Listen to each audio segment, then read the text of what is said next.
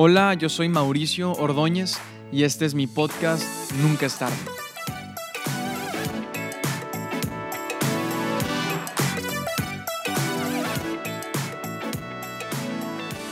Bienvenido al primer episodio de este podcast. Antes que nada, quiero darte las gracias por tomarte el tiempo para escuchar este primer episodio. Gracias a todos los que me han animado y apoyado a empezar este nuevo proyecto. Estoy muy emocionado y expectante. Y quiero comenzar introduciendo este podcast. ¿Por qué estoy haciendo esto? ¿De qué se va a tratar? ¿Qué significa? Nunca es tarde. Y la respuesta es la siguiente. Estoy convencido que nunca es demasiado tarde para tomar decisiones, para emprender, para empezar a hacer ejercicio, para perseguir lo que te apasiona. Tú completa la frase, nunca es tarde. Y siendo honesto, desde hace tiempo quería utilizar una plataforma como esta para expresarme, pero siempre lo posponía. Eh, me la pasaba dejándolo para después y cuando pensé en esta frase, nunca es tarde, me di cuenta que tenía que ponerlo en práctica y eso me dio un empujón para empezar este podcast. Ahora, ¿por qué un podcast? Y esto es bien importante para mí porque creo en el poder de las conversaciones. Creo que una buena conversación puede cambiar muchas cosas. Este podcast soy yo no quedándome con los brazos cruzados y tratando de iniciar esas conversaciones. Quiero que a este podcast no solo sea mío, sino también tuyo y de todos los que lo escuchan. Y si en el camino alguna de estas conversaciones logra animarte, hacerte reflexionar o se convierte en una segunda conversación con alguien, en tu familia, con tus amigos, si abrazas este lema de nunca es tarde, yo me doy por satisfecho. Ahora sí, habiendo dicho todo esto, ¿qué te parece si empezamos con el tema de este primer episodio? Todos hemos pasado por momentos donde nos sentimos avergonzados, donde estamos haciendo el ridículo y lo único que pensamos es trágame tierra, ¿cómo salgo de aquí sin perder mi dignidad? Tipo cuando alguien cumple años y Facebook no te avisa y ya lo saludaste, pero no lo has felicitado y no sabes qué hacer, ¿no? Y, más cuando los que cumplen años son tus papás, súper vergonzoso. O la bóveda de los momentos más vergonzosos, creo sin duda, es la secundaria Ah, creo que nada puede competirle a, esos tiempos de pubertad, a menos de que hayas estudiado en homeschool. Si hiciste homeschool, entonces a lo mejor tu secundaria fue un highlight en tu vida, todo fue perfecto, nunca llevaste uniforme, nunca tuviste que defender tus tacos de frijoles o de huevito en el recreo. Pero para todos los demás, para todos nosotros que fuimos a una secundaria, no voy a decir en cuál estuve para no quemar al Oxford, pero la secundaria fue, fue difícil. Solo me acuerdo, o sea, me acuerdo de cómo nos peinábamos. Entrabas al salón de clases y no sabías si era la escuela o un casting de una banda de rock emo súper triste. O cómo nos, nos vestíamos cuando era ropa libre. Estaba de moda Ed Hardy cuando yo estaba en la secundaria. Una cosa espantosa. Me acuerdo de, los apodos. Hay apodos que todavía siguen con vida, ¿verdad? Tengo un amigo que le dicen koala. Koala, o sea, esos apodos que te persiguen por el resto de tus días. Y esto no es vergonzoso, ah, no quiero sonar gacho, pero me acuerdo de la raza de la escolta.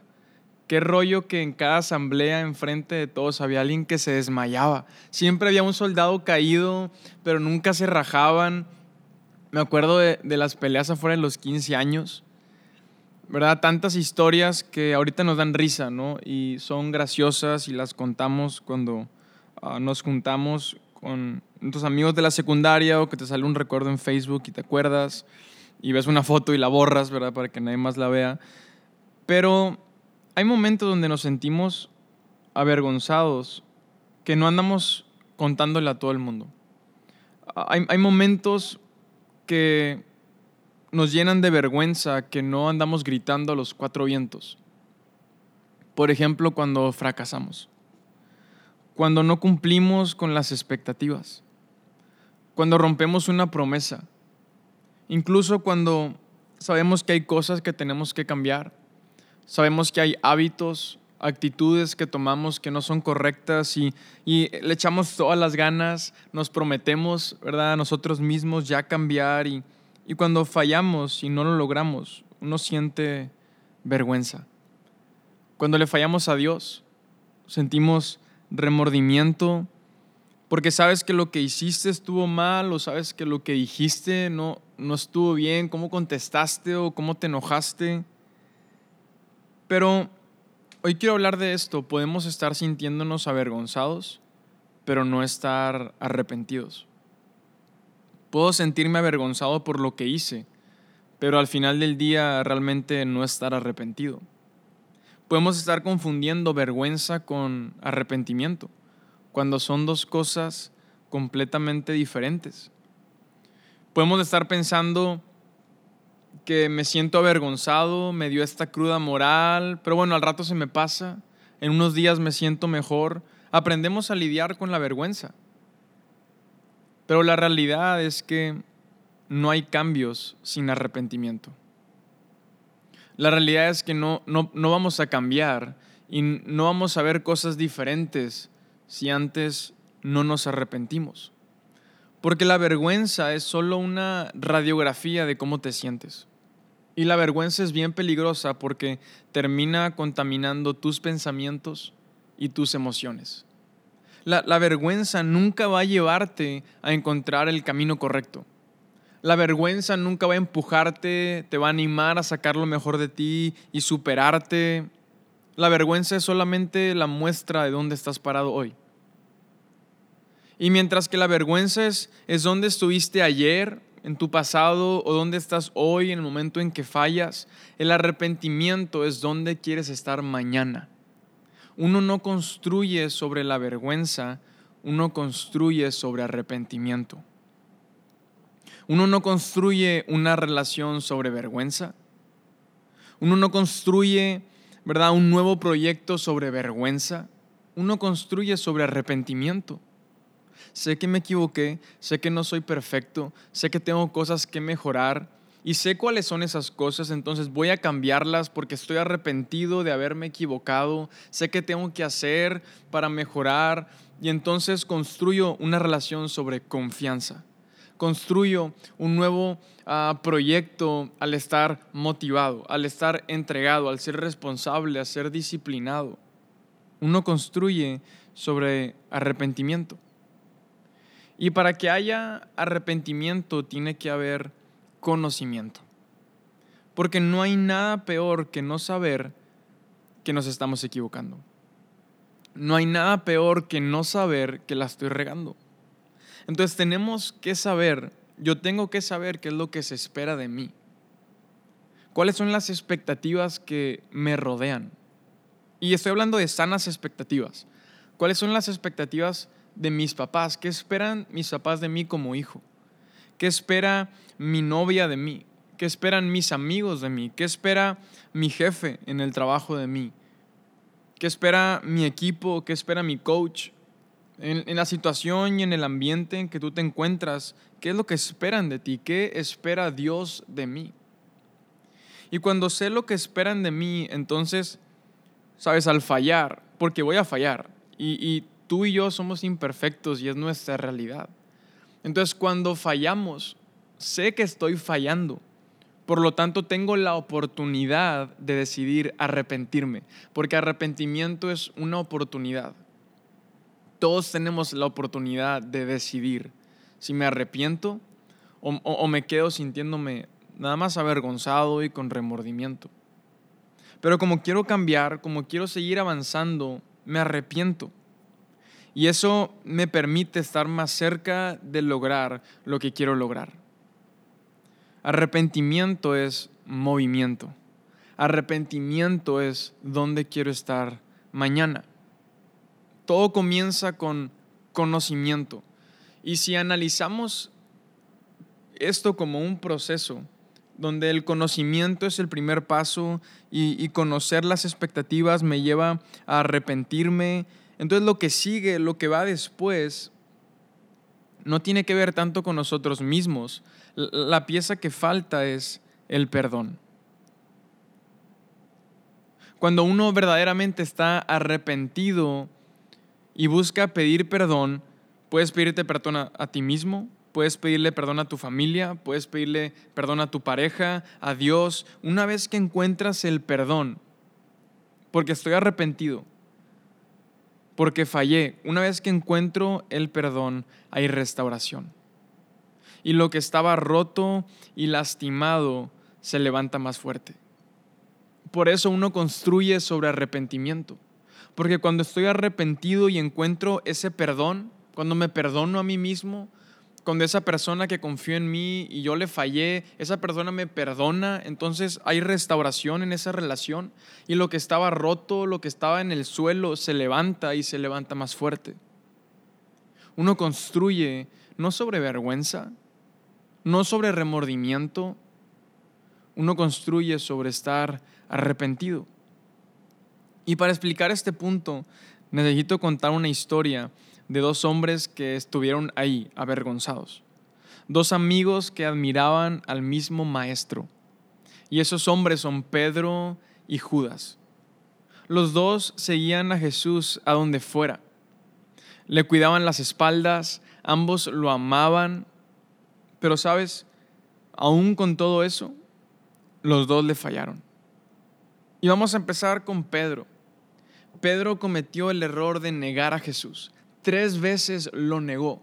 No lo conozco, no tengo idea de quién es, nunca lo he visto. Y Pedro terminó sintiéndose sumamente avergonzado. Ahora, Pedro tuvo una segunda oportunidad. Y yo soy de las personas, yo, yo creo que todos tenemos y para todos hay segundas oportunidades en la vida. Nunca es tarde. Y, Pedro tiene esta segunda oportunidad y tuvo este momento con Jesús después de haber pasado que él lo negó. Y tan pronto Pedro vio a Jesús, él corrió y salió a toda velocidad hacia él. Él sabía que tenía cuentas pendientes, él sabía que tenía que tomar una decisión, él sabía que tenía que tener ese momento y tan pronto lo vio, corrió a toda velocidad. Y sabes, así se ve el arrepentimiento. Arrepentimiento es movimiento, es hacer cambios ahorita, no dejar nada para después. Y cuando Pedro y Jesús se encuentran, Jesús le hace tres preguntas a Pedro. Le hace la misma pregunta tres veces y le dice, Pedro, ¿me amas? Y Pedro le contesta, sí Jesús, te amo. Y, pudiéramos pensar que el diálogo lógico en esta situación es Jesús diciéndole, bueno Pedro, ah, veo que estás arrepentido, veo ah, que quisiste que hubiera este momento y, bueno, te disculpo. O sabes Pedro, te perdono, está bien. Pero Jesús no le dice eso. Jesús le dice todavía algo mejor. Jesús le dice, Pedro, no solo quiero perdonarte, Pedro, quiero usarte. No, no solo quiero perdonarte, pero enviarte a la banca porque me fallaste. No, quiero, quiero usar tu vida, quiero darte propósito. Cuando encontramos perdón, encontramos propósito. Cuando somos perdonados, ahí en ese momento, Ahí cuando lo que está roto se levanta más fuerte, ahí encontramos propósito. Ahora, ¿qué pasa con Judas? Judas vendió a Jesús por 30 monedas de plata. Y cuando Judas se entera que Jesús es sentenciado a muerte, se siente avergonzado tan avergonzado que va con los hombres que le pagaron por Jesús y Judas les dice, han sentenciado a un hombre inocente. Como que Pedro, perdón, como que Judas pensó que iban nada más a multar a Jesús o, como que iban nada más a regañarlo, pero a Judas lo entrega, lo traiciona y sentencian a Jesús a muerte. Y Judas va con ellos, ¿verdad? Avergonzado. Han sentenciado a un hombre inocente. A lo que le contestaron, ¿qué nos importa? Es tu problema. El deal ya está hecho. Y, Judas ah, toma las 30 monedas de plata y, y las tira y sale de ese lugar donde estaba para después quitarse su propia vida. Y el final de la historia de Judas es, es bien triste porque termina ahorcándose. Y sabes, Judas se había equivocado al igual que Pedro. Y yo creo que Jesús los amaba a ambos y estoy seguro que quería perdonarlos por igual. El problema de Judas es que fue a buscar el perdón al lugar equivocado. Esos hombres no iban a darle el perdón que Judas necesitaba. Mientras que Pedro va corriendo hacia donde está Jesús. Judas busca perdón donde no va a encontrarlo. Y al no encontrar perdón, no hay restauración. Y Judas termina luchando solo contra su vergüenza. Y yo empecé diciéndote, la vergüenza es peligrosa porque contamina tus pensamientos y tus emociones. Tenemos que dejar de buscar el perdón donde no vamos a encontrarlo. Tenemos que dejar de buscar el perdón en nuestras buenas obras. dejemos de buscar el perdón donde sabemos que no vamos a encontrarlo y solo vamos a estar perdiendo nuestro tiempo y nuestra energía y vamos a seguir luchando contra lo que sabemos que estamos luchando solos. Y, requiere ser valiente porque ah, requiere dar ese paso hacia una posible situación incómoda. Creemos que uh, las situaciones en donde pedimos perdón son situaciones incómodas, pero tenemos que verlas como situaciones que nos van a acercar más a ser nuestra mejor versión, porque cuando estamos arrepentidos y encontramos perdón, ahí encontramos propósito. ¿A quién le hemos fallado? Es una buena pregunta. Si le he fallado a Dios, tengo que pedirle perdón a Dios. Si le he fallado a mis papás, tengo que pedirle perdón a mis papás. Si le he fallado a mi pareja, a mis amigos, si he estado tomando una pésima actitud en mi trabajo y no he dado resultados y he sido más un estorbo, tengo que arrepentirme y tengo que cambiar, porque arrepentimiento es movimiento. Arrepentimiento es, es, a diferencia de la vergüenza, es moverte de donde estás ahorita. Si en el lugar en donde estás parado ahorita es un lugar donde estás incómodo, un lugar donde sabes que hay cosas que tienes que cambiar, hay hábitos, actitudes, amistades, relaciones. Entonces tienes que salir de ahí. Recuerda que la vergüenza es una señal de dónde estuviste ayer, pero arrepentimiento es donde quieres estar mañana. Seamos valientes y busquemos pedir perdón a quien es necesario. Estemos listos para saber cuáles son las expectativas, qué es lo que se espera de mí, yo no estoy nada más aquí en, la tierra consumiendo oxígeno, hay expectativas, porque estoy vivo, porque tengo salud, porque tengo fuerzas, porque estoy joven, porque tengo un futuro. ¿Cuáles son esas expectativas? Entonces al fallar puedo arrepentirme, puedo pedir perdón, ahí encontrar propósito. Seamos valientes. Nunca es tarde para arrepentirte. Nos vemos en el siguiente episodio.